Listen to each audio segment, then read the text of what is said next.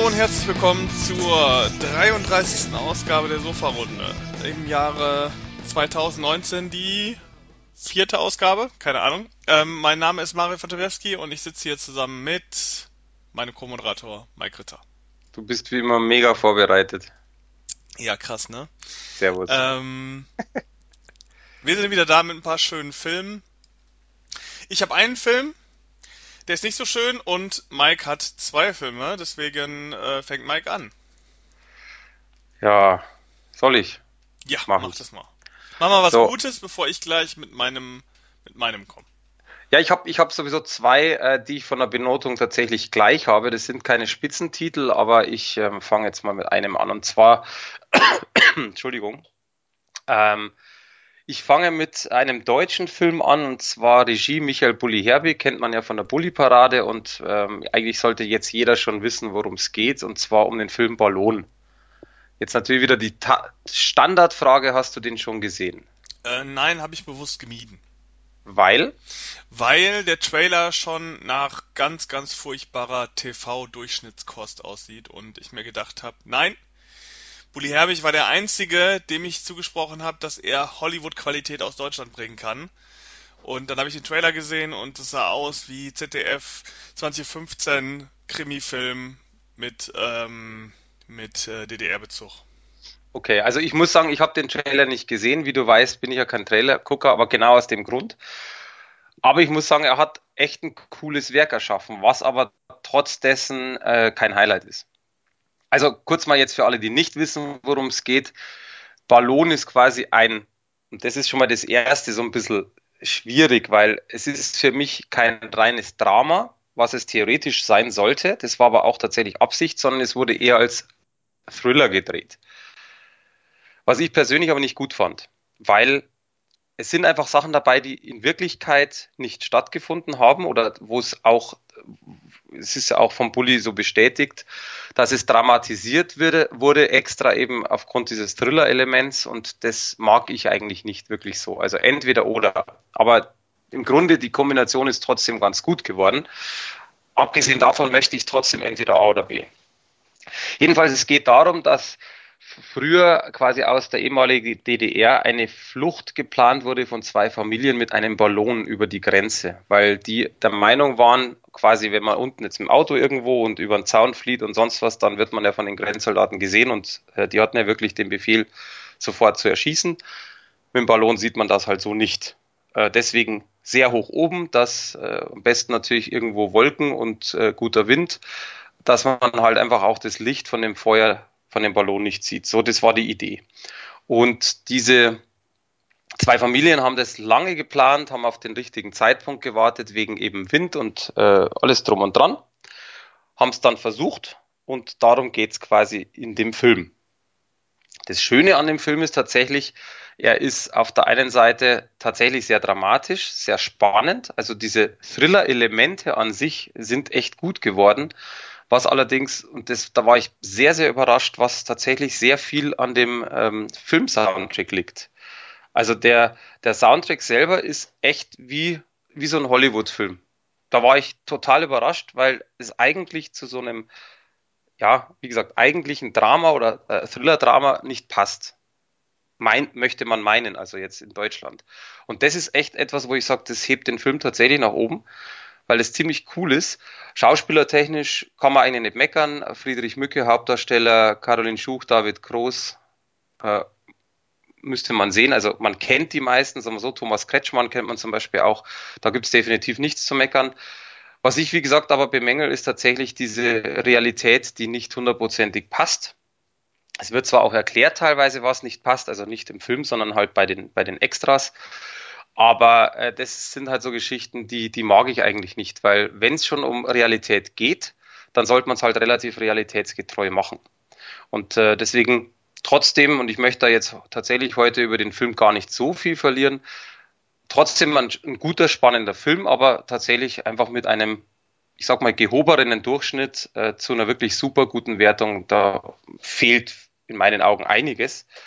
Thema 4K, ich habe den in 4K angeschaut sieht richtig gut aus. Also da merkt man halt auch, dass die Kameraqualität, was sie verwendet haben, echt geil war. sehr schöne natürliche Außenaufnahmen, sehr schöne Nachtaufnahmen mit sehr gutem Schwarzwert. Also da gibt es tatsächlich in der Tat nichts zu meckern. Wie die Blu-ray ist, weiß ich leider nicht. Wir haben nur die 4K-Version gekriegt. Ich gehe aber schon großartig davon aus, dass sie ähnlich gute Qualität hat, weil das Ausgangsmaterial war ja da. Äh, Thema Tonspur allerdings sehr schade, weil der Ton zwar Dolby Atmos, also in Dolby Atmos vorhanden ist, aber die Tonspuren einfach nicht ausgelotet werden. Also tatsächlich für das, dass es ja, jetzt sind wir wieder beim Punkt, ein Drama-Thriller mit oder ein Thriller sein soll vom Bully, passiert da einfach von der Anlage zu wenig. Und das finde ich auch ein bisschen schade, weil das ist eigentlich so der typische Dramaton. Also natürlich, klar, Musik kommt irgendwo von allen Seiten, aber die haben schon einige Szenen gehabt, wo man tatsächlich die äh, Surround-Funktion hätte nutzen können und das ist einfach nicht passiert. Und deswegen sage ich ja, Durchschnitt, gehobener Durchschnitt, nicht mehr, nicht weniger. Von mir gab es eine 7 von 10. Und äh, ja, sollte trotzdem jeder natürlich anschauen, der auch wissen will, was passiert ist. Zu guter Letzt unbedingt, das ist äh, mein Tipp, es gibt ein paar Bücher, die man dazu kaufen kann. Äh, eines wurde auch tatsächlich von einem der Familienmitglieder geschrieben. Allerdings wirklich schweineteuer auf dem Gebrauchtmarkt 40 bis 50 Euro. Ich gehe davon aus, tatsächlich seitdem irgendwo der Film verfilmt wurde, wollten das viele lesen und deswegen ist es jetzt so teuer. Ich kann nur eines empfehlen, es gibt eine Internetseite, kann man auch äh, ganz einfach googeln, wenn man äh, Ballonflucht eingibt und dann den Namen eben von ähm, den Familien, dann findet man einen kompletten Blog was einer der Personen geschrieben hat und da steht genau alles drin, was er erlebt hat. Und dann kann man nämlich auch sehr schön mit dem Film vergleichen und merkt, dass es zwar natürlich viele Parallelen gibt, aber aufgrund des Filmthemas, aufgrund des Genres da auch was verändert wurde, was, wie gesagt, ich nicht gutheißen kann. Ja, ähm, das klingt wie was etwas... Hältst du? Ja? Nee, erzähl erstmal. Das klingt wie etwas, das ich mir nicht angucken werde. Ich wollte gerade fragen, also jetzt nicht wegen am Gucken, sondern was hältst du? Also, weil ich bin ja tatsächlich, ich finde Verfilmungen über irgendwelche Personen, über irgendwelche Ereignisse echt cool, weil man tatsächlich das eben nachverfolgen kann. Ob das, es muss nicht Dokumentation sein, sondern tatsächlich in Spielfilm verbaut, finde ich toll.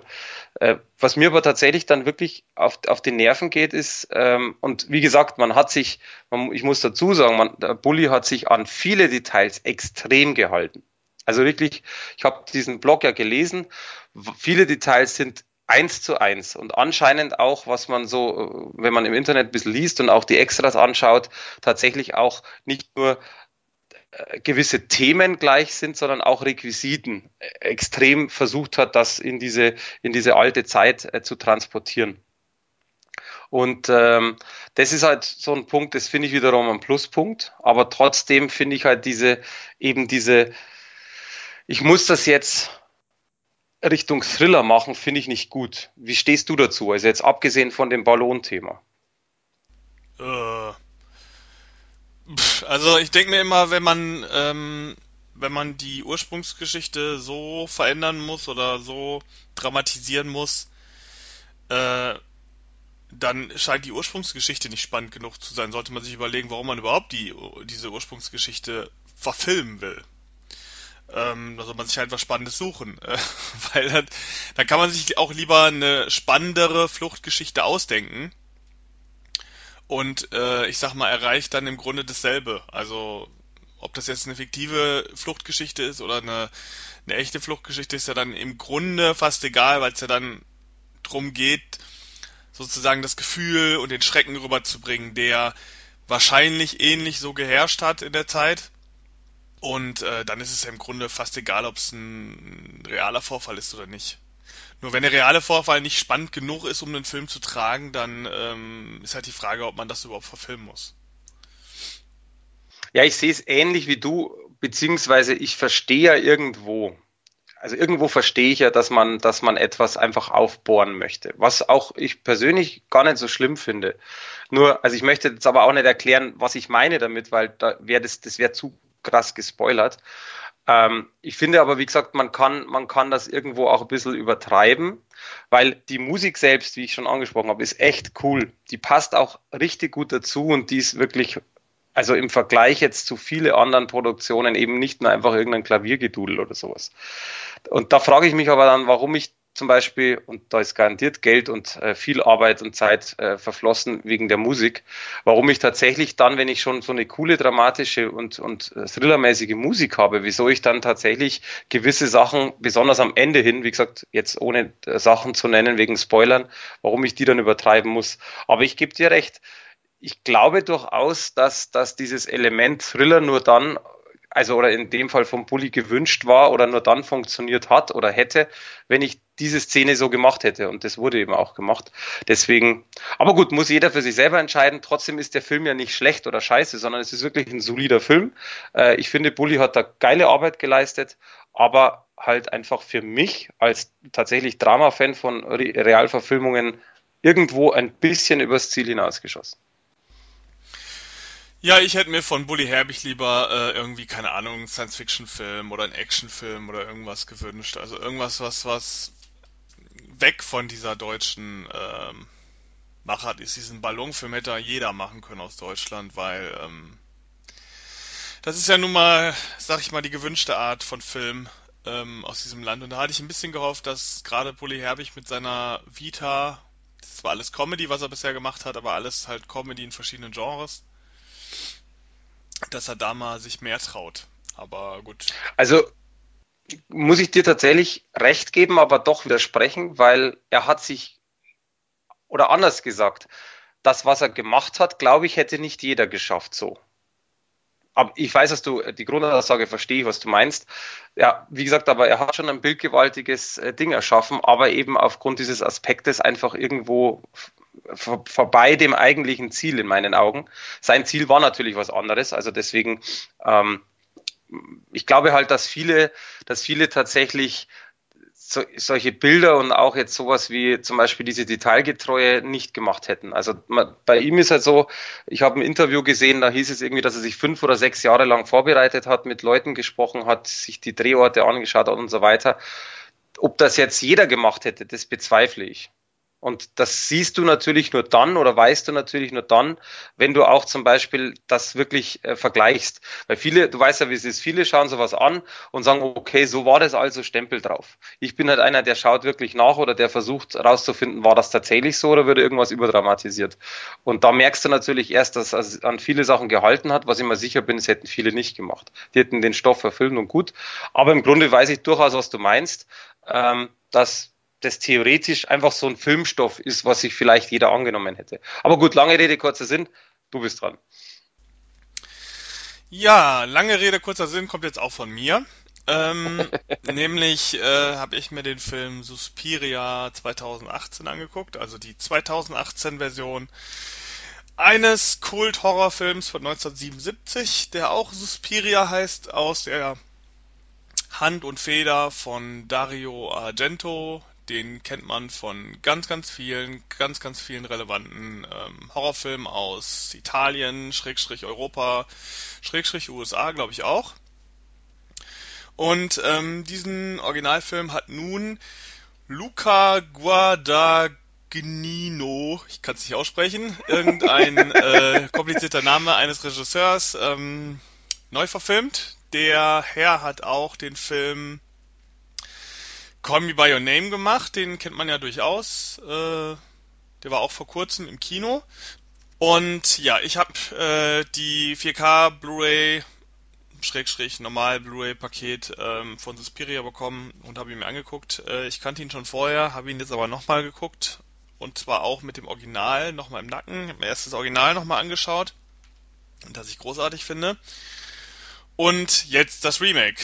So, worum geht's in Suspiria 2018? Ähm, es geht um eine junge Balletttänzerin namens äh, Susi, die ähm, ganz unvermittelt in einer Tanzakademie, der Marcos Tanzakademie heißt sie, glaube ich, ähm, vorbeischaut, um dort äh, fortzutanzen, weil sie gerne aufgenommen werden möchte. Sie ist großer Berlin-Fan und ähm, vor allen Dingen auch Fan von, äh, von dieser Tanzgruppe. Und sie tanzt vor. Das sieht die ja, Tanzlehrerin äh, Madame Blanc, die dort ähm, berühmterweise unterrichtet und sie ist sehr begeistert von ihr und sagt, ja, du bist aufgenommen, darfst bei uns äh, wohnen, darfst meine Tanzgruppe. Und äh, ja, das passiert dann. Sie ist dann Teil dieser, Neu dieser, dieser Tanzgruppe und ähm, peu à peu allerdings merkt sie und auch alle anderen, ihre Freundin vor allen Dingen auch, dass da an der Tanzakademie nicht alles koscher ist, dass ähm, Leute verschwinden und ja, dass, wie bereits am Anfang schon verraten wird, ähm, sich da offensichtlich äh, Hexen in der Tanzakademie breit gemacht haben. Ja, äh, das ist schon das erste Problem des Films.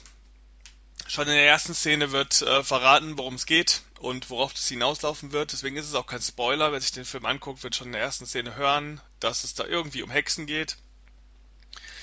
Das hat der Originalfilm ein bisschen anders gemacht. Im Originalfilm weiß man so erst ab der halben Laufzeit, vielleicht ein bisschen später, dass es in die Richtung gehen wird. Ähm, dort ist es relativ lange.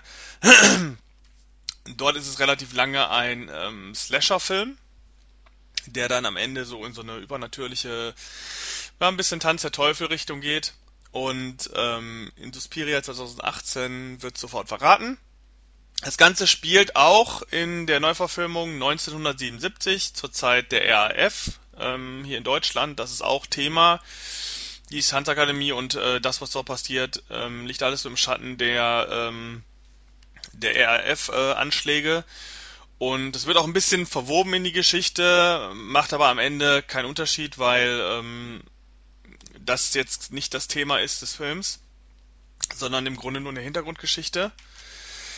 Ja, ähm, Suspiria. Äh, das Spannende jetzt an der Neuverfilmung ist, dass er sehr prominent äh, besetzt ist. Wir haben da auf der einen Seite ähm, als Susie Dakota Johnson, die kennt man aus Fifty Shades of Grey, äh, aus der wunderbaren, wunderbaren Buchverfilmungsreihe. Äh, und ähm, dann haben wir nochmal Tilda Swinton, die spielt gleich drei Rollen in dem Film. Ähm, einmal spielt sie Madame Blanc in ihrer ähm, bekannten Optik. Äh, dann spielt sie allerdings noch eine männliche Rolle, und zwar den Dr.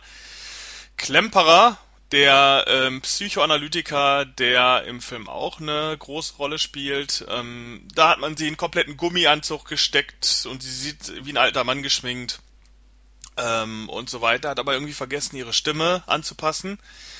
Fandest Denn, du, gleich mal ein Einwand, fandest du diesen alten Mann in Anführungszeichen gut gemacht? Nein, überhaupt nicht. Also äh, man sieht sofort, dass es Gummi ist. Also äh, man, man sieht, dass es eine Verkleidung ist. Man weiß vielleicht nicht im ersten Moment, wer die Person ist, die da drunter steckt, aber man erkennt's. Und spätestens dann ist es Quatsch. Ähm, vor allen Dingen aber auch äh, je, jeweils in der deutschen Synchronisation wie auch in dem, im englischen Original hört man eindeutig, dass es eine Frau ist und dass es kein Mann ist. Also das ist totaler Unfug. Äh, man wollte offensichtlich erreichen, dass der Film keine einzige männliche Hauptrolle besitzt, ähm, wo ich nicht nachvollziehen kann, warum das so sein soll. Ähm, da ist Handwerk wieder über Inhalt. Das macht eigentlich überhaupt keinen Sinn, weil offensichtlich meint man ja doch, dass man eine männliche Figur im Inhalt gebraucht hat, nämlich diesen Doktor.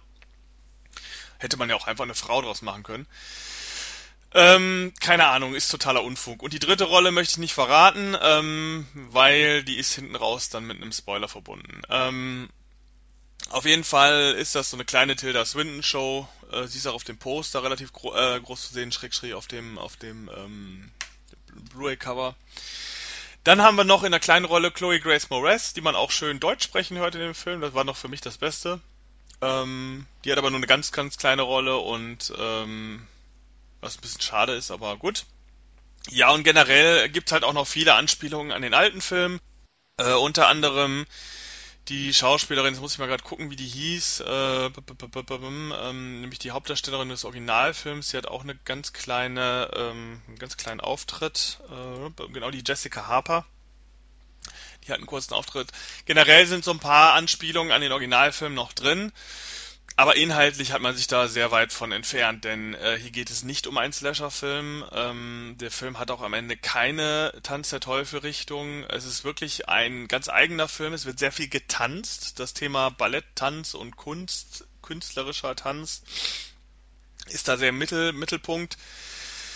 der Film ist generell sehr spannungsarm, wenn man das mal vorsichtig ähm, erzählen möchte. Es ist, der hat wenig Schreckmomente. Es ist kein Jumpscare-Film. Es ist kein Film, der generell das Interesse hat, ähm, einen besonders zu gruseln. Ähm, der Film möchte so eine verstörte, verstörende Atmosphäre ähm, aufbauen. Das schafft er in an ein paar Stellen, aber braucht sehr lange dafür. Sehr viel Exposition, sehr viel Aufbau. Ähm, oftmals sind die Szenen auch einfach viel zu lang. Allein die Tanzszenen, da sind zwei sehr große in dem Film, die sind unheimlich lang.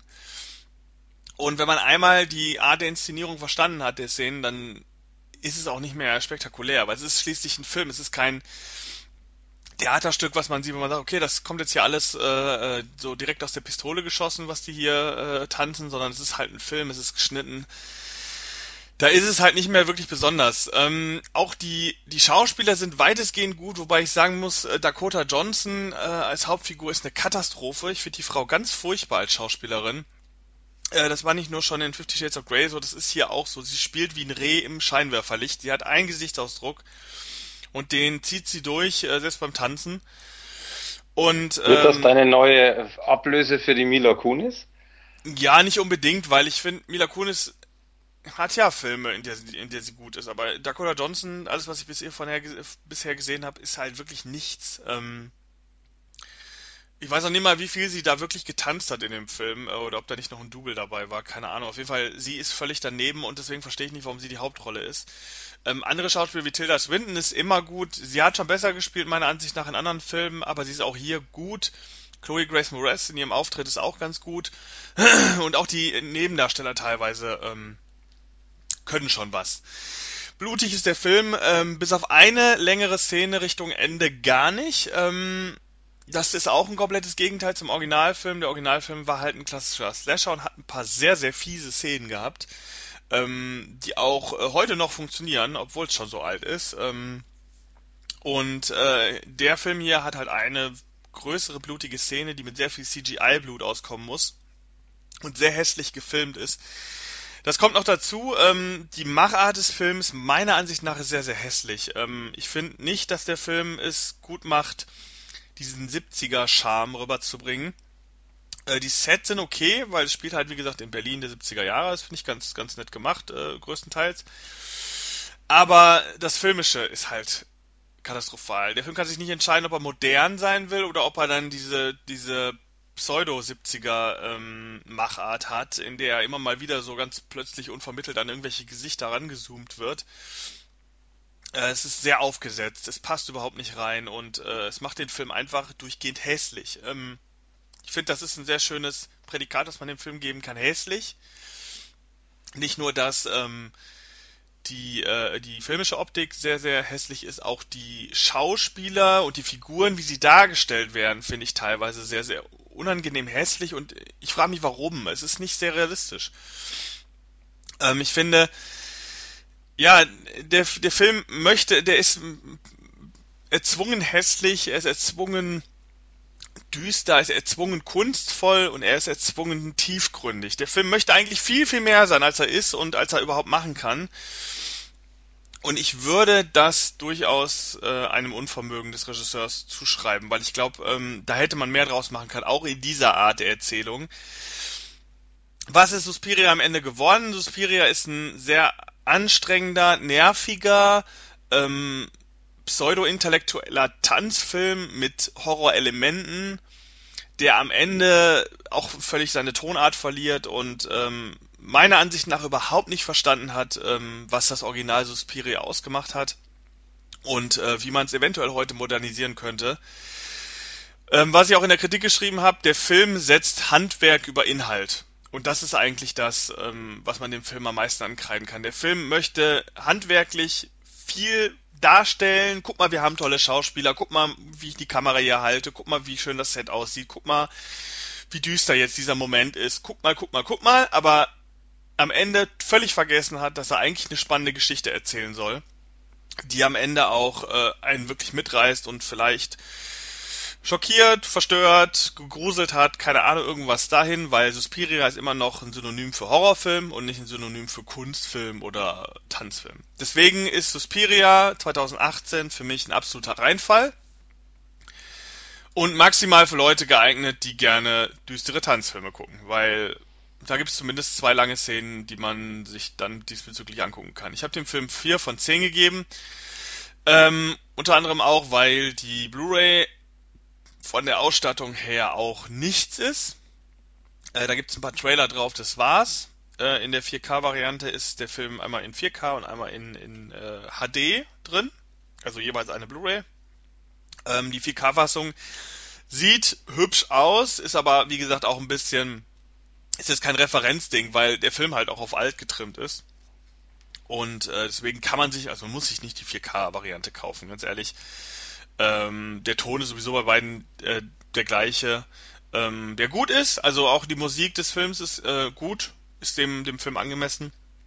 Und von daher, äh, ähm, ja, reicht die Blu-ray. Also es gibt noch eine, eine Mediabook-Variante, es gibt auch eine sehr, sehr hochpreisige Variante mit dem Originalfilm noch dabei.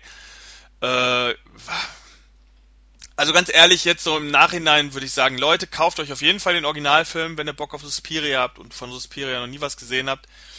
Kauft euch den Originalfilm, der ist gut, der ist auch heute noch gut. Ich glaube, der ist auch inzwischen ungekürzt ab 16 äh, erhältlich. Ist ein super Film, spannend.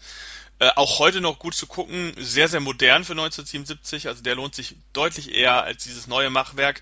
Ähm, kleiner Seitenfakt noch, der neue Film jetzt geht 152 Minuten, also es ist wirklich eine zähe Grütze. Der Originalfilm, der geht glaube ich 95 Minuten oder so. Also den hat man schneller durch und der ist spannender, der ist knackiger, interessanter und besser gemacht. Jetzt fällt mir gerade noch eins ein, und zwar die Synchronisation von Suspiria ist auch ein bisschen komisch. Also natürlich haben alle Schauspieler ihre bekannten, prominenten Stimmen. Äh, jetzt die Hauptfiguren vor allen Dingen.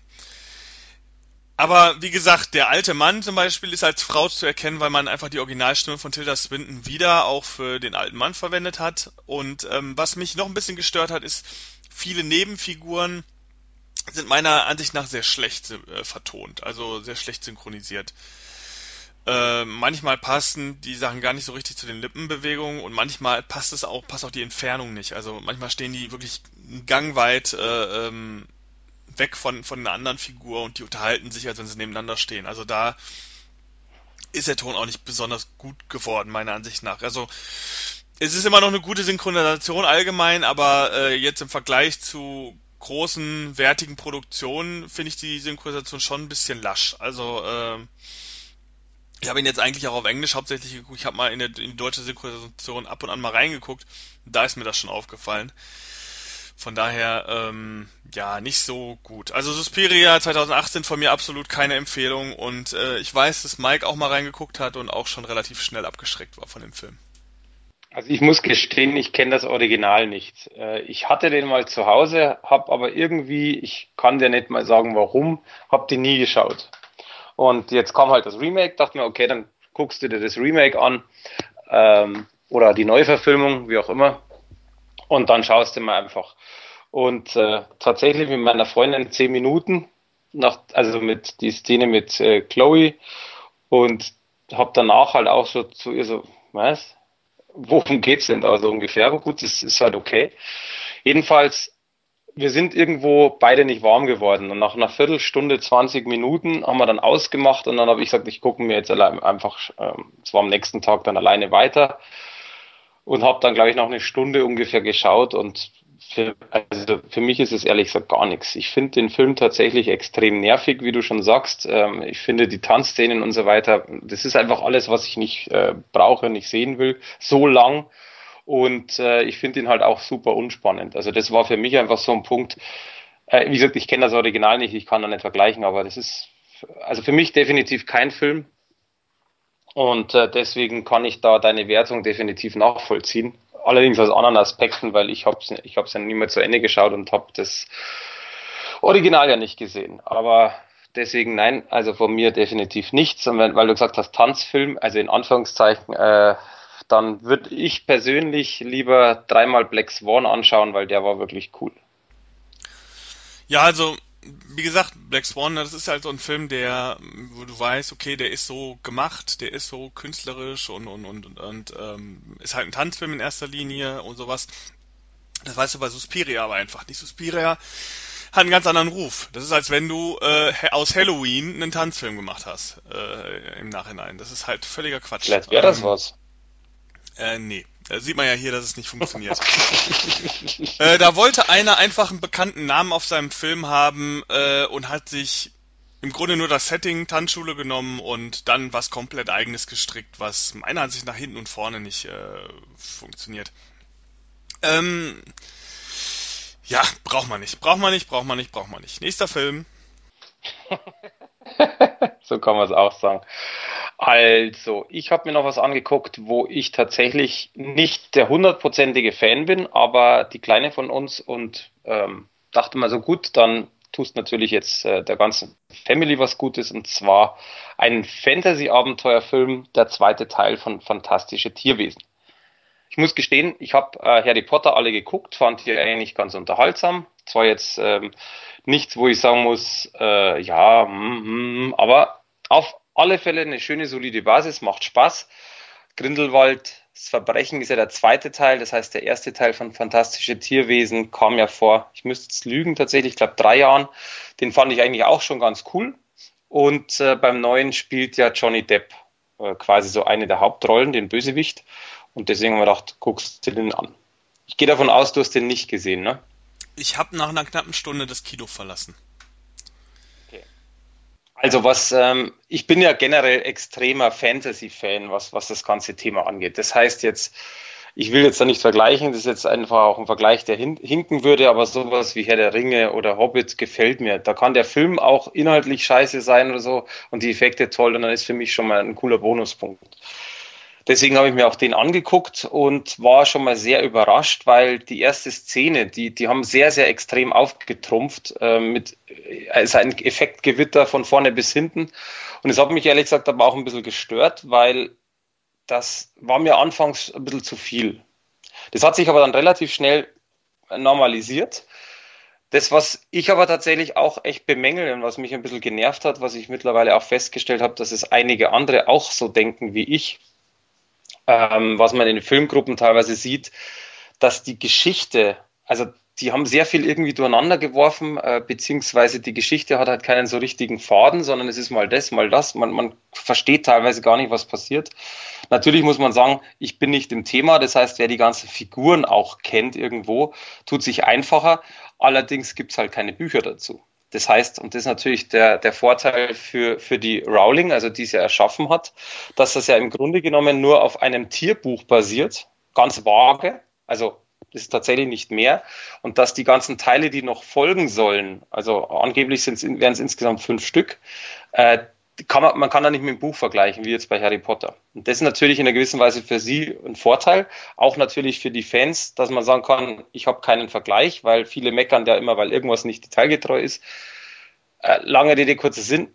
Trotz dessen aber schwierig, etwas nachzulesen, wenn man nicht mitkommt. Und das ist genau auch das, was, was wir das Problem hatten, dass man irgendwie so im Film sitzt und irgendwo, man, man ja, es plätschert alles vor sich hin. Irgendwo. Ähm, das war so die, die, die, die, so die erste Stunde. Danach hat man sich irgendwo wieder gefangen. Und dann geht's aber auch erst richtig los mit, mit Zauberei, mit Action. Und die, muss ich sagen, die hat mir sehr gut gefallen. Also die Effekte, wie gesagt, sind teilweise ein bisschen zu hoch aufgetrumpft. Äh, wobei die erste Szene tatsächlich, finde ich, am schlechtesten von dem ganzen Film jetzt, was Effekte angeht. Und danach geht's halt weiter und weiter und Bösewicht und hin und ho. Trotz dessen, dass ich jetzt eigentlich schon sehr viel negativ gesprochen habe, hat mir der Film tatsächlich ganz gut gefallen, weil alleine, wie gesagt, die, die Charaktere finde ich interessant, jetzt nicht alle, aber im Grunde genommen, ich finde Grindelwald alias Johnny Depp auch echt cool. Da zeigt er halt auch mal wieder, dass er was Böses spielen kann. Ich finde die Optik auch von ihm sehr gut, also mit so weißen Haaren, also man sieht es auch auf dem Cover, weiße Haare und irgendwie ganz komische Augen und sonst irgendwas. Trotzdem erfährt man halt einfach auch noch viel zu wenig von ihm. Und das ist natürlich die große Frage. Was passiert in den nächsten Teilen? Wird mehr erklärt? Es geht da auch um einen speziellen Charakter. Ich möchte da jetzt nicht zu viel verraten, äh, äh, zu viel äh, verraten. Der heißt Credence Barebone. Man erfährt nicht viel, dann später ein bisschen mehr, aber das ist halt, es sind sehr viele Mysterien noch drin. Und das will ich jetzt aber auch nicht schlecht heißen, weil Vielleicht wird es mit dem dritten Teil aufgeklärt, vielleicht aber auch nicht. Das weiß man so jetzt natürlich noch nicht. Man weiß aber, dass es weitergeht. Und das ist natürlich etwas, wo ich sagen muss, für Fans oder auch für, für, für Fantasy-Fans, die eine Serie möchten oder verschiedene aneinandergereihte Filme, ist das, finde ich, schon irgendwo ziemlich cool. Allerdings eigentlich dann erst, wenn die Serie abgeschlossen ist. Wenn man sagen kann, man kann sich zum Beispiel wie bei Herr der Ringe alle nacheinander anschauen und versteht dann, wo es losgeht. Und das ist natürlich jetzt schwierig zu bewerten, weil ich hasse eigentlich Filme, wo man tatsächlich dann mit einem Fragezeichen rausgeht und viel nicht kapiert. Unter diesem Aspekt weiß man aber ja, dass es so sein wird, weil es ist ja kein abgeschlossener Film, wo man sagt, jetzt der Bösewicht stirbt und im nächsten kommt der nächste. Das heißt, es ist ja irgendwo aneinanderreihend, ähnlich wie bei Harry Potter. Äh, und deswegen bin ich trotzdem ehrlich gesagt auch sehr gespannt, wie es weitergeht und freue mich auch drauf. Äh, allerdings auch ähnlich wie vorher bei Ballon, es gibt für mich da nicht annähernd die Höchstwertung. Also ich habe tatsächlich etwas länger überlegt und wollte am Anfang eigentlich sechs von, sie äh, sechs von sieben, genau, sechs von zehn vergeben, habe mich dann aber aufgrund dessen, weil meine Freundin den auch echt ganz gut fand, so eine Misch, in Anführungszeichen Mischkalkulation gemacht habe, mit ihr darüber gesprochen und habe mich auf eine sieben quasi so ein bisschen geeinigt. Der Punkt ist allerdings, was mir echt negativ aufgestoßen ist, was ich auch von Haus aus gesagt habe, mehr hätte der gar nicht verdient. Sowas nervt mich nämlich maßlos und auch viele Fans. Es wird im Grunde angekündigt, Extended Cut steht vorne auf der Blu-ray drauf. Der ist zwar natürlich auch dabei, das sind sechs Minuten mehr, aber der ist komplett auf Englisch. Finde ich jetzt im Grunde gar nicht schlimm. Aber erstens sollte ich das dann doch irgendwo vorne auch draufschreiben und nicht irgendwo, also werbetechnisch schon auch natürlich gescheit draufschreiben und nicht irgendwo ein bisschen versteckt hinten drauf. Das finde ich schon mal ein bisschen blöd. Und auf der zweiten Seite muss ich auch sagen, ich frage mich, warum.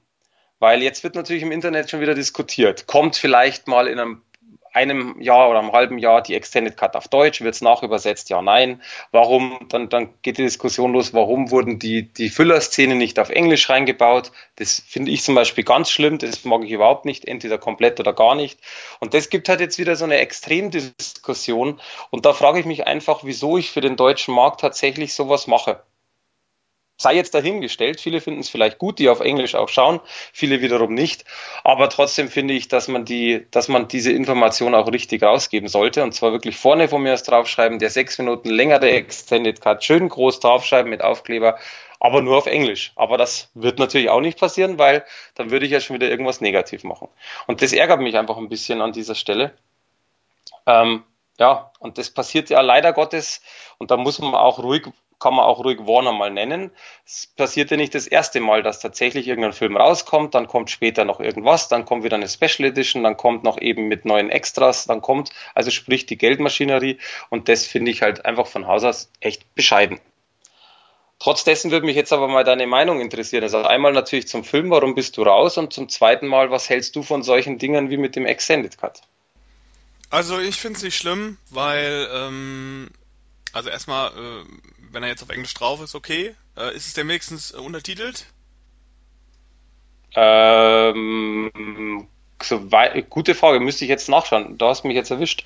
Ich glaube nicht. Ich bin mir nicht sicher. Aber das würde mich da, jetzt also irritieren, wenn es nicht untertitelt ist, weil das wäre schon für so eine Großveröffentlichung schon ein bisschen komisch. Also, wenn es untertitelt ist, ähm, sehe ich das Problem jetzt nicht. Klar hätte man ähm, das noch mitsynchronisieren können, aber ich kann mir vielleicht auch vorstellen, dass äh, dass die, äh, dass aus irgendwelchen Gründen der Extended Cut erst später entstanden ist, nachdem man die Originalsynchronisation schon gemacht hat und ähm, man dann nicht mehr die ähm, die ganzen Sprecher ranholen wollte für drei Sätze oder so, weil das natürlich auch eine Kostenfrage und das kann ich schon, könnte ich schon nachvollziehen auf einer gewissen, einer gewissen Richtung. Schließlich ist ja immer. Also nachvollziehen, pass auf, nachvollziehen kann ich es ja auch. Also das ähm, technisch gesehen, wie du schon sagst, darum geht's mir jetzt als Fan eigentlich gar nicht, sondern mir geht's eigentlich darum, warum ich tatsächlich dann, also Punkt A, wieso ich das vorne nicht draufschreibe, weil das finde ich echt blöd, weil aber es ähm, steht ja wahrscheinlich hinten drauf, dass der nur in Englisch ist, wahrscheinlich nicht vorne, würde ich auch nicht draufschreiben, wenn ich Marketingmensch wäre, aber hinten wird's ja wohl draufstehen. Da hast du genau recht, aber genau das, das, das finde ich einfach äh, gesellschaftlich einfach scheiße. Natürlich kann man sagen, du hättest ja hinten lesen können. Keine Frage. Und gemeckert wird ja immer irgendwo. Das ist mir vollkommen klar. Aber es steht halt vorne drauf, Extended, irgendwie inklusive Extended Cut mit bisher unveröffentlichten Szenen, irgend sowas. Und ich finde es halt trotzdem schade, dass man hier nicht auch das einfach hinschreiben kann. Natürlich steht es hinten drauf und wie gesagt, für diejenigen, der eh Englisch schaut, ist es ja vollkommen wurscht. Mit den Untertiteln bin ich tatsächlich überfragt, ich kann es dir nicht sagen. Ich habe ähm, dadurch, dass ich nicht auf Original äh, schaue, sondern auf Deutsch schaue, habe ich reingelegt, okay, äh, ist nur auf Englisch, ich habe nicht auf die Untertitel geachtet. Müsst, müsste ich nachliefern oder müsste ich nachschauen. Und wie gesagt, ich will da auch nicht drauf rumhacken auf dieser Geschichte. Ich finde es einfach nur schade, weil tatsächlich, wie gesagt, wenn dann irgendwann mal Extended Cut kommen sollte auf Deutsch, dann ist natürlich das widerlegt, was du gesagt hast mit den, mit den Kosten. Wir werden mal, sehen. Ich sag mal so, ist das denn die, also die Fassung, die du jetzt bekommen hast, diese, mit diesem Extended Cut, ist das die einzige Blu-ray? Die sind beide. Nein, nein, sind beide. Es gibt eine Blu-ray und da sind beide Fassungen dabei. Nein, also das meine ich jetzt eine nicht. Blu-ray meine, äh, ist das die Veröffentlichung? Also gibt es nochmal eine Veröffentlichung, wo nur die Kinofassung drauf ist? Nee, nee, nee, nee, gibt's nicht. Ja, im Grunde ist es ja dann egal. Weil wenn jetzt, äh, wenn das jetzt eine, eine andere Verkaufsfassung gewesen wäre und ich kaufe mir jetzt die Kinofassung, sag ich jetzt mal als Einzel-Blu-ray, und dann denke ich mir so, ach guck mal da, da gibt's jetzt auch noch eine Veröffentlichung, da ist noch der Extended Cut drauf. Dann kann ich. Du hast wiederum recht. Da kann ja. ich es verstehen, wenn man dann sagt, okay, äh, dann hätten sie aber wenigstens markant draufschreiben sollen, dass dieser Extended Cut halt wirklich nur in Englisch drauf ist. Aber wenn das jetzt die Standard Blu-ray ist, die halt den Film, das ist die einzige Blu-ray, die den Film so verkauft. Und da ist dann als extra noch die Extended-Fassung drauf. Da ist es ja dann nicht das Verkaufsargument, sondern da ist es ja dann äh, im Grunde das Extra. Dann ähm, finde ich, äh, müssen sie es nicht unbedingt draufschreiben, weil ähm, alles, was extra ist zu dem normalen Film, äh, meiner Ansicht nach äh, ist halt extra. Und vielleicht wäre es schön, wenn die Szenen auf Deutsch wären, aber ich finde, dann kann man es trotzdem nicht verlangen. Ja gut, okay, hast du recht. Also, also was ich zum Aspekt Beispiel, muss ich, wenn ich vielleicht nochmal ein Beispiel bringen darf, was ich zum Beispiel ein bisschen beschissener finde, als als Beispiel jetzt, es gab mal einen Film, der nannte sich Schwerter des Königs. Da gab es eine, ähm, eine äh, Kino, Kinofassung ähm, die gab es auf Blu-ray dann und dann gab es irgendwie ein Jahr später die längere Fassung, die ging aber tatsächlich eine halbe Stunde länger. Ähm, die wurde dann nochmal extra verkauft. Und da ähm, hat man dann zwar den Film synchronisiert, allerdings mit anderen Sprechern. Und äh, so hatte man dann äh, einen Film, der daraus bestand, äh, halt aus äh, jeweils immer zwei verschiedenen Synchronsprechern für die einzelnen Figuren, weil die Szenen, die dann dazugekommen sind, immer mit anderen Schauspielern, äh, mit anderen Sprechern synchronisiert wurden. Das finde ich kacke und das hätte man auch draufschreiben müssen, meiner Ansicht nach. Irgendwie, in irgendeiner Form, weil es steht halt nicht drauf. Und mhm. ähm, Ne? Und dann kauft man zusätzlich eine Fassung, wo man denkt, ach geil, das ist jetzt die erweiterte Fassung und merkt dann, hups, ähm, sind ja ganz andere Synchronsprecher und das macht meiner Ansicht nach so einen Film auch unguckbar, äh, weil das einen immer wieder rausreißt. Und ähm, ne, also das fände ich jetzt scheiße so, wenn das so gewesen wäre. Aber wenn es jetzt die Standardfassung ist und da ist halt als Bonus die Extended-Szenen oder die Extended-Fassung mit drauf, okay, also muss man dann halt mit leben, aber ich finde es dann trotzdem noch okay. Aber das ist jetzt dann ja, gut, meine also Meinung. Von dem Aspekt, also ich revidiere meine, äh, von dem Aspekt hast du ehrlich gesagt auch recht. Aber gut, ähm, wie gesagt, ich will da jetzt ja auch nicht drauf rumhacken, wir haben jetzt lange gesprochen. Ja, wo Trotzdem, ich gerne drauf rumhacken würde, ist der Film. Denn äh, ja, eben, genau. Warum bist du raus? Ich äh, habe ja den, ich habe, ich bin ja riesiger Harry Potter Fan, äh, muss ich sagen. Ich habe auch alle hier zu Hause und habe alle Bücher gelesen und kenne die auch in und auswendig, die Unterschiede, die äh, zusätzlichen Sachen, die rausgekürzten Sachen. Also ich interessiere mich sehr dafür. Ich bin auch sehr begeistert von der Reihe und von den Filmen vor allen Dingen auch. Und dann habe ich den ersten gesehen von diesen fantastischen vier Wesen und fand den schon richtig scheiße, ganz ehrlich. Also ich fand die Schauspieler nervig, fand die Figuren nervig. Ich fand diesen, also der Film hat zwar irgendwo so einen Fokus auf diesen Tierchen, aber irgendwie dann auch wieder nicht. Und das hat mich auch gestört. Im Grunde ähm, kommen diese Tiere zwar plötzlich vor, aber das steht auch so im krassen Kontrast einfach zu den anderen Harry Potter Filmen, in denen diese fantastischen Tierwesen, die es ja dann offensichtlich in dieser Welt gibt, die ja verhältnismäßig wenig vorkommen. Wo ich mir dann denke, so, okay, äh, das wirkt, fühlt sich an wie zwei völlig unterschiedliche Welten. Und äh, ich mochte die Geschichte nicht, die fand die war stinklangweilig und die war auch so völlig irrelevant im ersten Teil. Und dann habe ich schon gedacht, so ja gut, es war jetzt wirklich nicht das Gelbe vom Ei. Und Harry Potter Feeling auch äh, gleich null für mich. Und dann kam jetzt der zweite Teil und dachte so, okay, da sind jetzt so ein paar andere Elemente der Originalreihe sollen da drin sein. Ähm, Grindelwald wird jetzt mal mehr gezeigt und Professor Dumbledore kommt in, jungen, in junger Form drin vor. Und äh, was mit der Schlange Nagini auf sich hat, äh, wird auch irgendwie ähm, angesprochen. Und dann habe ich mir ihn angeguckt und habe schon auch so nach den ersten 10, 15 Minuten gemerkt, so was ist das für ein Käse? Also wirklich diese diese neuen fantastische Tierwesen-Filme, die fühlen sich irgendwie an, eher so wie so ein Fantasy Fast and the Furious, muss ich sagen. Also ich finde, die sind dumm, ich finde, die sind hässlich, ich finde, äh, die sind anstrengend zu gucken, äh, weil die so über, überladen sind auch von, von äh, Effekten teilweise. Ich muss ganz ehrlich sagen, ich werde mit diesen Figuren auch überhaupt nicht warm. Dieser Hauptdarsteller, gespielt von Eddie Redmayne, geht mir furchtbar auf den Zeiger. Und das in Teil 2 sogar noch mehr als in Teil 1.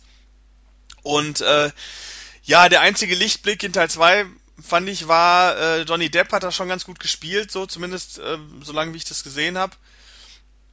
Aber ich war einfach furchtbar gelangweilt. Und äh, was mir noch nie passiert ist beim Harry Potter Universum, ist, dass ich einfach da gesessen habe und mich einfach nicht interessiert hat, welche Hintergrundgeschichten mir da jetzt noch erzählt werden. Und das äh, finde ich eigentlich ziemlich traurig, ähm, weil so, ich sage jetzt mal als Beispiel so Filme wie jetzt von von Marvel, äh, das trotzdem noch schaffen. Also ich gucke mir trotzdem interessierten Captain Marvel an, also so einen Film wie Captain Marvel, um zu wissen, wie sind die Hintergründe von äh, Nick Fury und, und Captain Marvel und wie wird das dann äh, hineinspielen in das, was dann später noch kommt. Die schaffen das irgendwie noch, mich zu interessieren. Aber jetzt bei diesen fantastischen Tierwesen, die verlieren mein Interesse immer extrem schnell, weil ich die Filme halt, die Filme wirken extrem, extrem mainstreamig und das ist schon hart, wenn man das über einem Film in, im Harry Potter Universum sagt, weil selbstverständlich sind die Harry Potter Filme alle absoluter Mainstream.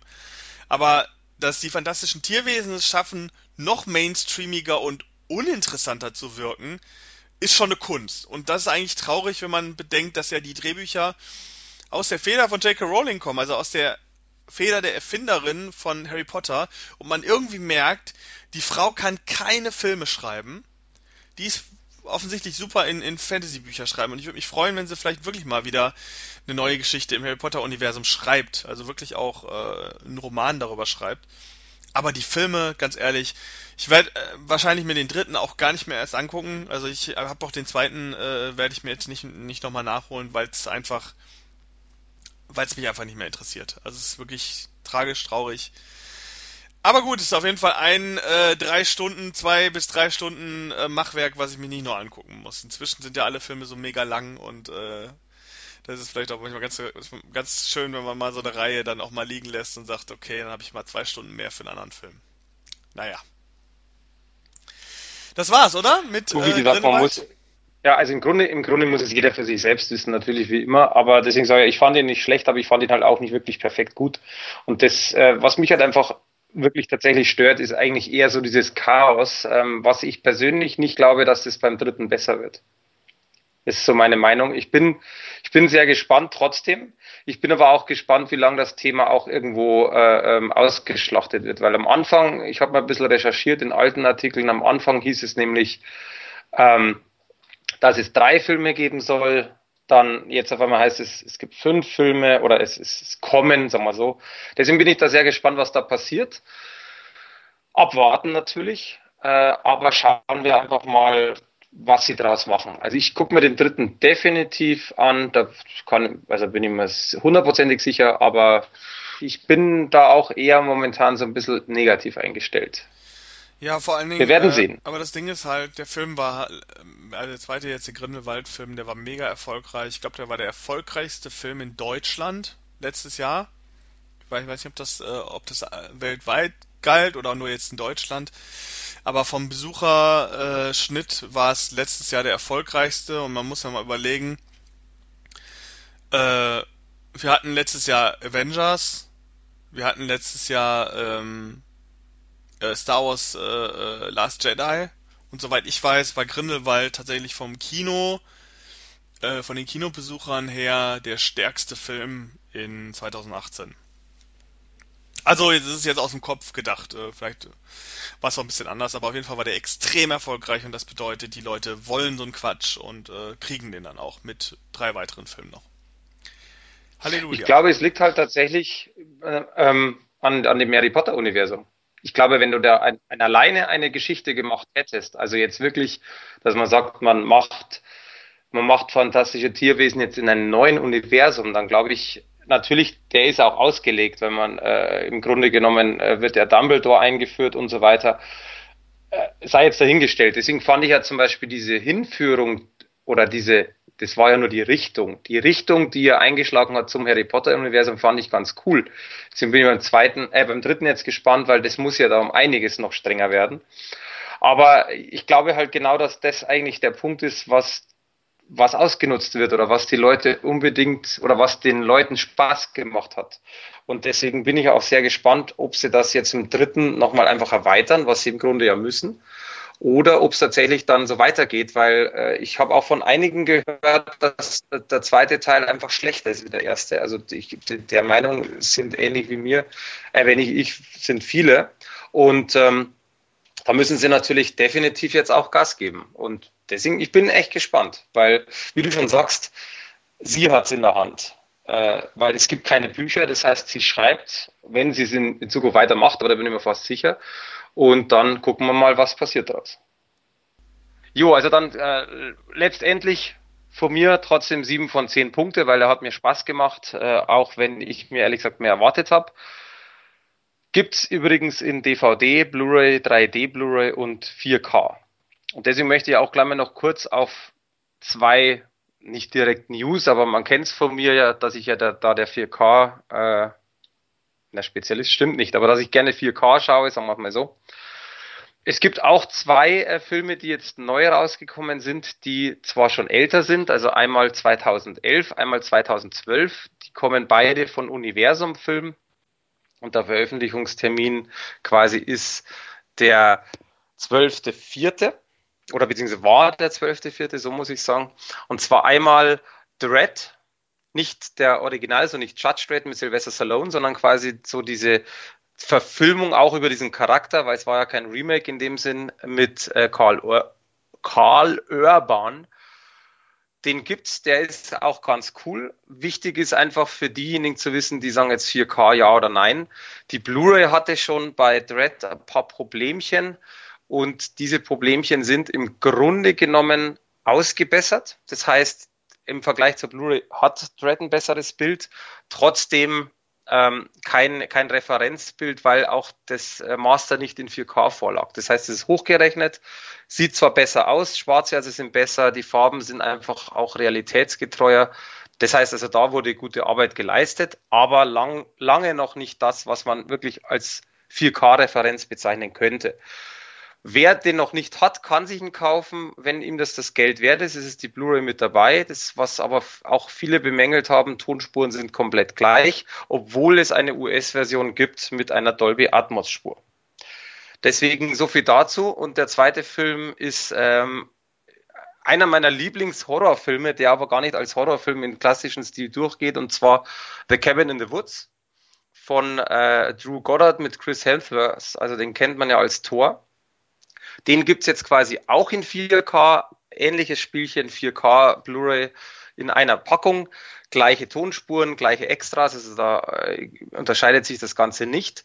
Und da muss ich sagen, im Vergleich zu Dread, dadurch, dass die Blu-ray jetzt schon ganz gut war, ist die 4K tatsächlich kaum besser. Also man sieht schon ein bisschen einen Unterschied, besonders jetzt eben auch beim Schwarzwert, was ja sehr oft ein ähm, Zeichen dafür ist, aber dadurch, dass ich im Grunde genommen nur eine etwas bessere Qualität habe und dann aber trotzdem 30, 25, 30 Euro ausgeben würde, würde ich persönlich nicht machen, außer man hätte den Film noch nicht zu Hause und wartet noch ein bisschen. Deswegen ganz nett, da ist aber die Veröffentlichung von Dread weitaus besser.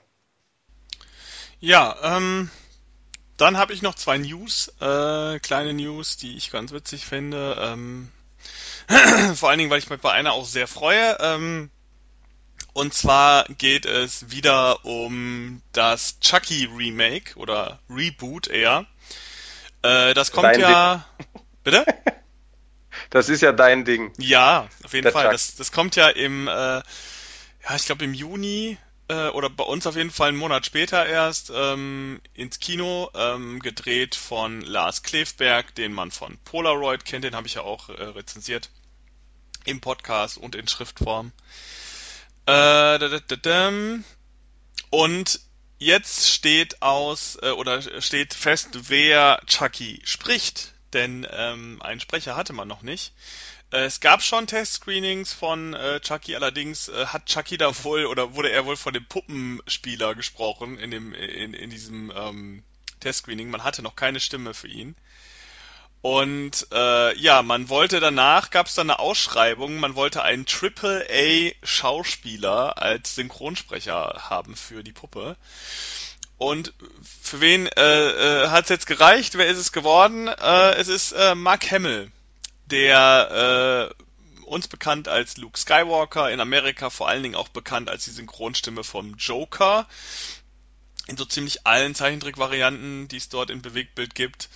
Und äh, dieser Herr darf jetzt tatsächlich Chucky sprechen. Und ähm, das hat halt gemixte äh, Reaktionen hervorgerufen. Gefühle. Äh, ja, weil viele, äh, viele verbinden ihn, gerade in Amerika, verbinden ihn hauptsächlich auch mit dem Joker. Und ich sage jetzt mal, so eine Joker-Stimme ist von der Chucky-Stimme auch gar nicht so weit weg. Ähm, die wahnsinnige Lache hat er auf jeden Fall drauf. Ähm, Außerdem natürlich, ne, Luke Skywalker, man kennt ihn und dadurch ist natürlich auch eine große, große Presse jetzt auf dem, auf dem Chucky-Film. Ähm, dadurch, dass das jetzt das nächste große Ding ist, was Mark Hamill machen wird. Äh, man muss ja wissen, dass er außer Luke Skywalker und natürlich jetzt ähm, Synchronstimme für den Joker ja eigentlich gar nicht viel macht. Also es ähm, Triple A Schauspieler ähm, ist, ist eigentlich zwiespältig. Klar ist er das im Kontext mit Star Wars, ne? eine größere Marke als Star Wars gibt's einfach nicht und er ist im Grunde die Hauptfigur von Star Wars neben Darth Vader. Aber äh, sonst macht er nicht viel. Also es ist eigentlich auch äh, kein gut gebuchter Schauspieler und äh, ganz ehrlich, so gut ist er auch nicht. Ähm, aber als Joker ist er halt wahnsinnig gut und ähm, offensichtlich ist er generell so der, der Stimmentyp, denn er hat Chucky tatsächlich schon einmal synchronisiert und zwar in einer Folge von Robot Chicken, falls das ähm, jemand kennt. Das ist so eine ähm, Stop-Motion Parodie-Serie, die so alles Mögliche zusammenmischt, alle möglichen bekannten Figuren und so weiter und dann daraus so kleine Sketche äh, ähm, macht. Und da gab's auch mal Chucky in einer Episode, kann man sich auch bei YouTube noch angucken irgendwo, findet man diesen Clip. Und den hat äh, Mark Hamill schon synchronisiert und man hört, dass es sehr gut passt. Also ich bin sehr, sehr gespannt darauf. Ich freue mich sehr drauf, ähm, weil ich mir vorstellen kann, dass Mark Hamill ein sehr guter Ersatz für Brad Dourif ist, der den sonst gesprochen hat und der den auch immer noch spricht. Also es gibt ja noch andere Chucky-Filme vom Originalmacher. Dieser neue, dieses neue Chucky ähm, Reboot hat ja mit mit allen Leuten, die an Chucky gearbeitet haben, nichts mehr zu tun. Das ist eine ganz eigene Filmvariante. Und äh, es soll ja noch eine Chucky-Serie geben, die wird allerdings von den Originalmachern gemacht und äh, dort spricht dann natürlich nicht Mark Hamill äh, Chucky, sondern der Originalsprecher Brad Dourif weiterhin. Und es wird noch spannend, wenn der Film dann startet, ähm, wird dann noch der, der Krieg zwischen der Mark Hamill-Fraktion und der Brad Dourif-Fraktion wird nochmal sehr spannend, weil ich glaube, beide sprechen Chucky sehr gut und äh, ich kann mir vorstellen, dass ähm, Mark Hamill sich da sehr gut etabliert, sofern es dann von diesem Reboot auch weitere Teile geben wird. Ähm, ich bin da sehr, sehr, sehr gespannt drauf. Und äh, ja, also ich, es gibt kaum einen Film dieses Jahr, auf den ich gespannter bin, wie auf diesen Film, weil es gibt ja schon einen Trailer, also einen kurzen Teaser-Trailer, wo man Chucky allerdings noch nicht sieht. Ich bin ja auch der großen Hoffnung, dass man Chucky bis zum Filmstart nicht zeigt ähm, weil das auch damals der Clou vom Originalfilm gewesen ist, dass man in dem, in dem kompletten Kinotrailer nicht ein einziges Mal Chucky in Nahaufnahme gesehen hat und man wirklich den großen Aha-Effekt erst so 45 Minuten äh, in den Film rein hatte und man das erste Mal dort eine sich bewegende Kleinkindpuppe äh, zu sehen bekam und ich hoffe, dass man das irgendwie versucht jetzt mit dem Reboot auch so ein bisschen zu rekreieren. Ähm, was noch ganz spannend ist, ist, dass äh, Tom Holland, äh, der, ähm, Moment, habe ich jetzt den Namen richtig? Oder verwechsel ich den gerade? Ähm, der Regisseur vom Originalfilm. Ähm, ich verwechsel den nicht immer mit dem mit dem kleinen Jungen, der da diesen äh, Spider-Man spielt. Der heißt da, glaube ich, auch so. Äh, kann sein, ja. Mal gucken. Ähm, nein, Tom Holland ist richtig. Tom Holland, der Regisseur vom Originalfilm von 1988, der hat äh, getweetet, äh, nachdem die Ankündigung von äh, Mark Hamill als Sprecher kam. Und zwar hat er einfach nur getweetet, Smart Move. äh, in dem Kontext. Und es, es stimmt natürlich. Also auf der einen Seite ist es ein Smart Move, meiner Ansicht nach, weil die Stimme halt sehr gut passt und äh, dem der Puppe noch so ein bisschen so einen anderen, noch so ein vielleicht so ein bisschen bösartigeren Anstrich vielleicht sogar noch gibt. Und auf der anderen Seite ist natürlich ein Smart Move, weil er einfach äh, gerade äh, überall im Munde, im Munde ist der Schauspieler Mark Hamill. Und jetzt, wo er bei Star Wars so ein bisschen raus ist, ähm, Achtung, kleiner Spoiler, ähm, ist es natürlich äh, schön, wenn er jetzt auf einmal wieder das Gesicht eines neuen, oder zumindest die Stimme, äh, eines neuen Franchises wird. Und ähm, ja, riesig gespannt, riesig, riesig gespannt. Ich habe riesig, richtig Bock drauf. Ähm, ich glaube, ich habe dich schon mal gefragt, äh, was du dazu denkst, dem ganzen Ding. Aber kannst du dir Mark Hamill, kennst du überhaupt Mark Hamills Originalstimme? Ähm, Kenne ich und kann ich mir durchaus vorstellen. Ich glaube halt tatsächlich, und das ist meine Meinung, dass viele viele Personen auch, äh, jetzt nicht unbedingt jetzt nur deine zwei genannten, sondern viele Personen einfach fähig sind, sowas zu sprechen. Es ist halt auch eine Schauspielersache, sagen wir es mal so. Und ähm, schwierig finde ich einfach nur, jetzt egal ob Deutsch oder Englisch, ähm, wenn man natürlich eine Stimme kennt und die Stimme mag zu demjenigen. In dem Fall ist es ja keine Person, sondern eine Puppe. Aber dann finde ich halt schon immer schwierig, wenn es einfach dann eine andere Stimme gibt, die vielleicht ja besser ist, aber vielleicht auch nicht. Und deswegen glaube ich durchaus, dass es auch dann noch sehr viele ähm, Diskussionen geben wird und sehr viele gefällt mir, gefällt mir nicht und was auch immer. Pff, sagen wir mal so, ich bin auch einer, ich kann mich mit neuen Stimmen im Normalfall gar nicht anfreunden und man merkt aber dann doch, wie schnell es geht. Also man hat es bei den Simpsons gemerkt, man merkt es bei Walking Dead, äh, weil verschiedene ausgewechselt worden sind das geht dann schneller. Der Mensch ist halt ein Gewohnheitstier. Deswegen gehe ich an so eine Sache einfach relativ schmerzfrei ran, wo ich sage, abwarten, wie es dann klingt, wie es wie das Ganze rüberkommt und äh, dann passt einem halt oder passt einem halt nicht. Aber man sollte jedenfalls nicht unvoreingenommen reingehen und sagen, hm, weiß nicht, der war besser, sondern einfach mal abwarten. Ähm, ja, vor allen Dingen, also ich meine ja, jetzt im Kontext eines Reboots finde ich das schon völlig in Ordnung, dass man da auch die Stimme auswechselt. Ähm, für, für mich macht das auch Sinn, weil, wie gesagt, die Puppe ja auch eine andere Puppe ist. Es ist ja nämlich eine, eine elektronische Puppe. Und da bin ich sowieso gespannt, äh, wie, äh, wie das da hinkommt zu dieser Stimme. Es gibt ja schon so ein paar, äh, so ein paar ähm, Gerüchte, dass es vielleicht so ist, dass irgendwie der Lieblingsfilm von dem kleinen Jungen, der diese Puppe besitzt, dass der Lieblingsfilm vielleicht irgendwie ein Original Star Wars Film ist und äh, die Puppe dann einfach die Stimme von Luke Skywalker kopiert sozusagen, um dann mit dieser Stimme den Rest des Films äh, äh, durchgehend zu sprechen, damit äh, sozusagen die maximale Bindung zwischen dem Jungen und der Puppe äh, stattfindet. Das fände ich natürlich sehr witzig, wenn die das einbauen würden so. Ähm, aber wird man mal sehen, wie das, äh, in welche Richtung das gehen wird und wie man tatsächlich Mark Hamill dann da einbaut. Äh, ich freue mich auf jeden Fall tierisch. Ähm, die zweite News, äh, da freue ich mich nicht so sehr. Ähm, da ist wirklich ein, ist ein riesiger Schock durchs Internet gegangen. Ähm, also wirklich Barrikaden, es wurden schon Demos äh, ähm, angestrengt. Und zwar Avengers Endgame. Der nächste Avengers-Film, der jetzt in ein paar Wochen startet. Der soll kürzer sein, als man gedacht hat. Hast du es mitgekriegt? Nee, ich habe nur mitgekriegt, wie alle total krank irgendwie sich auf die Kinokarten stürzen und die Server, also die Server quasi lahmgelegt haben in den Kinos. Ja, also äh, angekündigt wurde der Film ja mit äh, drei, drei 182 ne? Minuten. Drei Stunden genau, und zwei Minuten. Und jetzt heißt es, der Film geht eine Minute kürzer. Und zwar äh, drei Stunden und 58 Skandal. Sekunden. Das, das kann Skandal. nicht sein. Also als ich das gelesen habe, war ich auch kurz davor, äh, einen bösen Brief zu Die schreiben. Die Karte aufzubestellen, ne? Ja, also das sowieso. Ich habe äh, von meinen 15 Karten, die ich äh, bestellt habe, habe ich schon zwei äh, äh, weniger.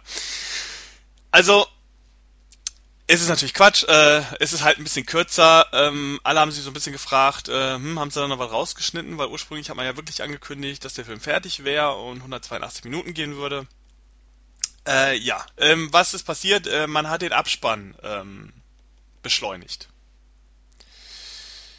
Das ist der einzige Grund, warum äh, der Film jetzt äh, einige Sekunden, knappe Minute äh, kürzer ist. Katastrophe ich tippe mal, das wird gar nicht. Ich guck, gucke ich mir nicht an. Ja, also ich, ich, ich tippe mal, das wird daran gelegen haben. Ich meine, wenn man wenn man fast drei Stunden Film geguckt hat und dann soll man noch auf die Endszene warten, auf die Abspannsequenz, äh, da haben sie sich wahrscheinlich gedacht, okay, wir machen den Abspann ein bisschen schneller, weil der Abspann ist ja auch entsprechend lang, weil ne, bei so einem Film auch sehr, sehr viele Menschen mitgearbeitet haben. Und dann haben sie sich wahrscheinlich gedacht, okay, damit die Leute nicht so allzu lange noch sitzen, weil die meisten wollen natürlich pinkeln gehen nach drei Stunden.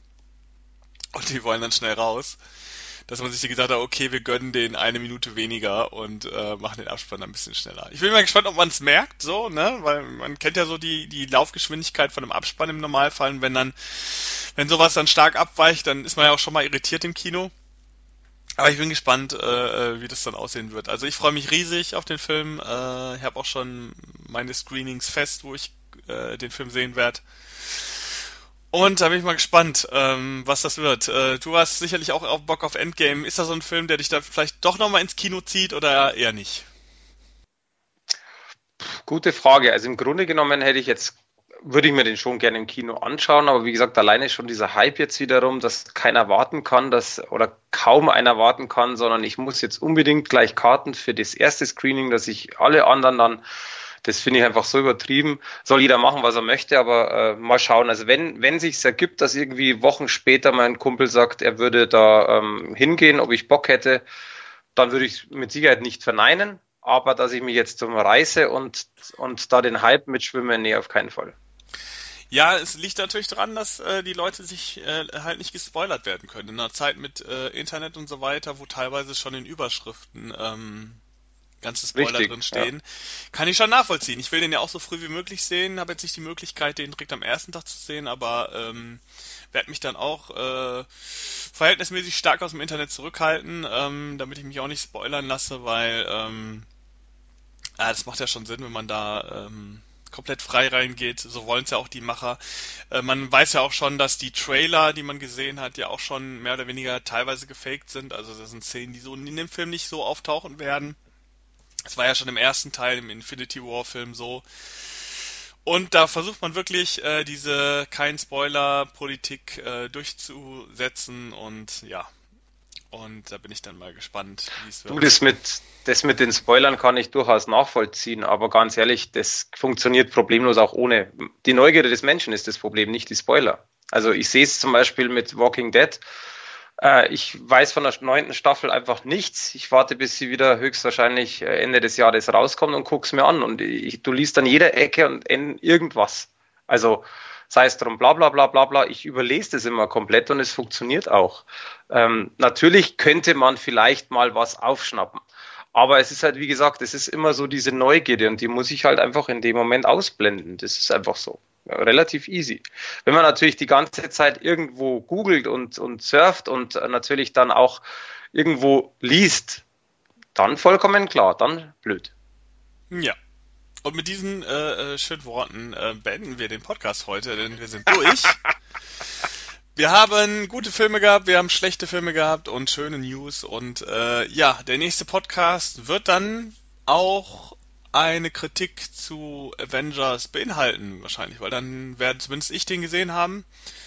Und ähm, ja, mal gucken, ob wir den Podcast zeitnah zum Kino-Release noch irgendwie äh, hinbekommen. Ähm, ansonsten, wie gesagt, gibt es dann nochmal was von mir beim nächsten, in der nächsten Ausgabe.